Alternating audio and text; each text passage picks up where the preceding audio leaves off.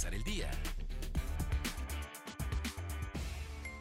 Buenos días. Este martes 11 de febrero es tiempo de la información para empezar el día. Ante la falta de respuestas que convengan a los integrantes del Este Oaxaca, la Universidad Autónoma Benito Juárez de Oaxaca se mantiene en huelga una semana de que inicien las clases. En las instalaciones de Ciudad Universitaria se mantienen banderas rojinegras, al igual que en las facultades, escuelas e institutos que se ubican en el istmo de Tehuantepec y Mixteca de Oaxaca. Con una inversión de 2.200.000 pesos dieron inicio los trabajos de reconstrucción del Palacio Municipal de Unión Hidalgo. Los trabajos corren a cargo de la empresa oaxaqueña logística nacional Gargimex.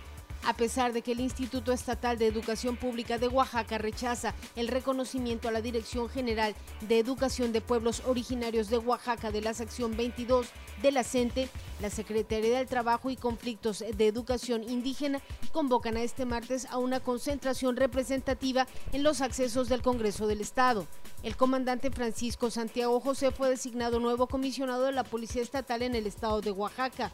Este lunes, el secretario de Seguridad Pública Raúl Salcedo toma la protesta al nuevo funcionario quien llega en lugar de Raúl Antonio Castillejos, quien renunció el pasado 31 de enero.